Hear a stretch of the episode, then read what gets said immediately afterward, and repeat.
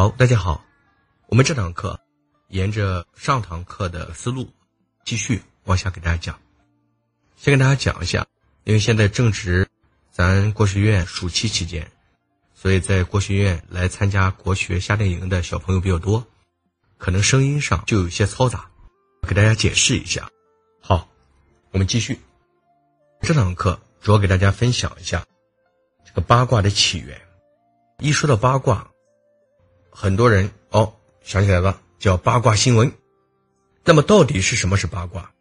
其实呢，诸位啊，当我们说它是八卦新闻，我这个人很八卦的时候，应该说大家还没有理解和明白这个八卦的真谛。如果大家明白了八卦的真谛是什么，就很难开出这样的玩笑了。这个神奇、这个奥妙的八卦，引起过无数人的这种遐想，很玄妙。所以，关于八卦这种起源呀。从古到今呀，人们也做了大量的探讨和研究，或谓之起源于古天文学，或谓之起源于古文字学，或谓之模仿于占卜的归兆而得，或说是起源于河图和洛书。有人也以为它是伏羲时代八个官的符号，有的我们的圣贤也认为与原始数字是有关系的。不过，这些所有的，我认为都值得我们重视并加以研究和探讨。在另一方面，我们也不能不生出一番感想。我们凭良心说，就是我总觉得，对于八卦起源问题的探讨，犹如猜谜一般。那么，任何一种说法似乎都顺理成章，也理所当然，特别有意思。所以说，条条大路通罗马。但不管是怎么通，最终它都是符合规律的。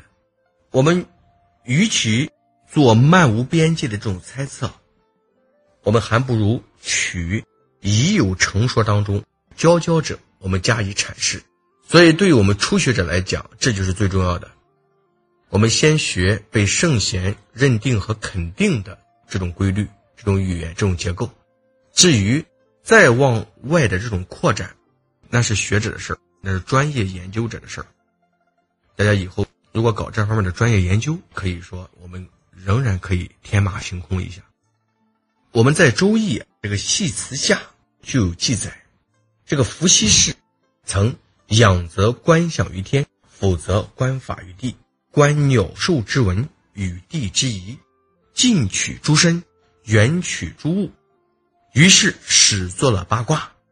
叫以同神明之德，以类万物之情。这里呢，把八卦的这个发明权归结到了古代学者虚构的，用于表示人类社会进程的我们的祖先的这个身上。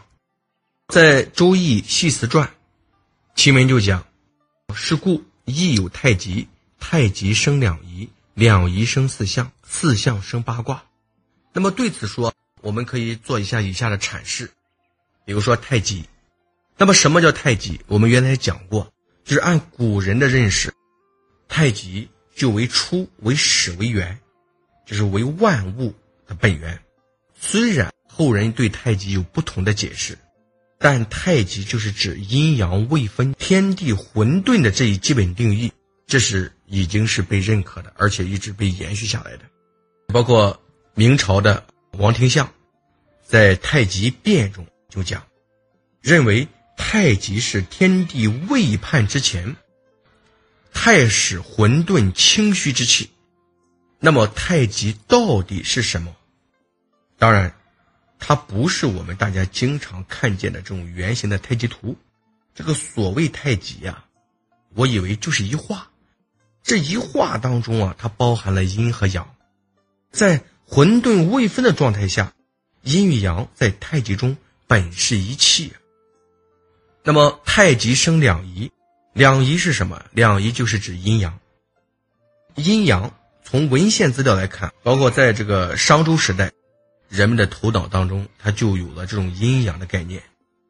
阴阳二字的这种连用，最早我查阅啊是在《左传》启公十六年，这个嗣后啊，阴阳被逐步人格化。被逐步扩展化。包括你看，如《淮南子》在《精神训》就就讲：“古未有天地之时，唯象无形，遥遥冥冥，有二神混生，惊天迎地。于是乃别为阴阳，离为八极。”高佑注曰：“二神，阴阳之神也。”这就是阴阳的概念。所以在远古的时代，自然界的这种千姿万态的各种现象，都有可能使出民萌生出两种。对立的这种基本分类，比如说白天与夜晚，光明与黑暗，男人与女人，前和后，贫和富，贵和贱，这两种分类的高度抽象，变成了所谓的阴和阳。所以，我们完全有理由相信，阴阳观念的这种萌生，要比文献记载要早得多多了，这是肯定的。当然，我们凡读过《周易》者，我们都清楚。这一部书当中充满了阴阳对立、转化的观念。那么，该书还赋予了阴和阳两个最简单的符号：阳爻一个横杠，阴爻两个断杠。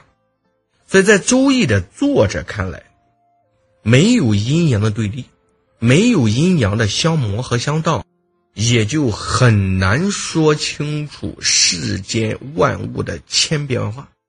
所以《周易》中讲。叫一阴一阳，之为道，而且先秦诸子也大都强调了阴阳的这种对立与统一。老子就认为万物负阴而抱阳，充气以为和。庄子又宣称阴阳错行，则天地。于是乎有雷有霆，水中有火，乃粉大怀。所以在《周易》书当中，阴阳它就为。基本的范畴，它体现在现实生活当中，现实世界当中，阴阳则无时无刻、无处的不同时的存在，是为一中二、二中一的东西。所以，以及阴阳是两非两，是一非一。那么也就是说，这个阴阳相分之后，阴固然为阴，阳固然为阳，但阴和阳自身又包含了阴阳。你比如说，我们通常以男人为阳。女人为阴，但是男人本身就包含阴阳，女人也是如此。你比如说，男人的生殖器，我们可以称为阴茎，但是又称为阳物，这是一个最明显的这种特征。只有做如此辩证的统一理解，我们才能明白《周易》的阴阳大义之所在。那么，我们想一下，《周易》又为什么以一象征阳？以断杠两个横杠的这种相连，断杠象征阴呢？当然说，我也有很多学者众说纷纭。郭沫若先生就以阳爻为男根，以阴爻为女阴的象征。也有的以为是算筹，或以为是土块也有的学者认为是远古结绳记事的这种绳结包括有人认为是这种立土龟而测得的日影。事实上。山脉岩石的纹路，人身上的皱纹和眉毛，包括竹子上的竹节，许多地方都存在着类似阴爻和阳爻的形状。那么远古人类也许就是许众多类似人物、众多类似之处抽象出的这两个符号。如果你固执的把它理解成某一事和某一物，就是难免有失，就有点偏颇了。对于这问题啊。对理解周易的关系也不大，我们就没必要再去怎么去猜谜语。说完了这个阴阳，我们继续。事故有太极，事生两仪，两仪生四象，四象生八卦。所以要明白了两仪之后，要明白什么呀？要继续研究四象。这个四象到底是什么？历来这个说法是很多，有的认为，有的认为是七八九六，有的认为是一二三四。有的认为是指春夏秋冬四季，或谓之实象、假象、意象和用象；也有的是说是象两、象三、象四、象闰；有的以阴阳刚柔为四象者，有以阴阳老少为四象者，也有的以古诗法的四营为四象者，也有的是以方位的东南西北为四象者。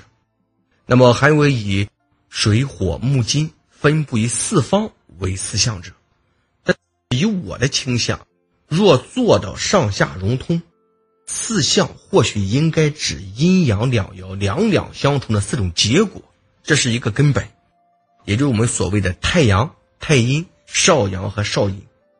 如果读过魏立同的《大易通解》中就说：“伏羲画卦时，分动静阴阳为一基有，此乾坤之根底也。各加一基有，而少阴少阳四象得矣，此即水火之根也。再加一基有，而三化之卦毕，风雷山泽俱成矣。”表达的正是这种看法。所以，虽然这样的思想看起来似乎有点简单。但也许真的在符合《系辞传》中的这种本意，所以大家这个对四象的理解要知道根本在哪里，知道根本之后再往下去延伸和分解会更好。好了，我们这堂课就讲到这里，谢谢大家。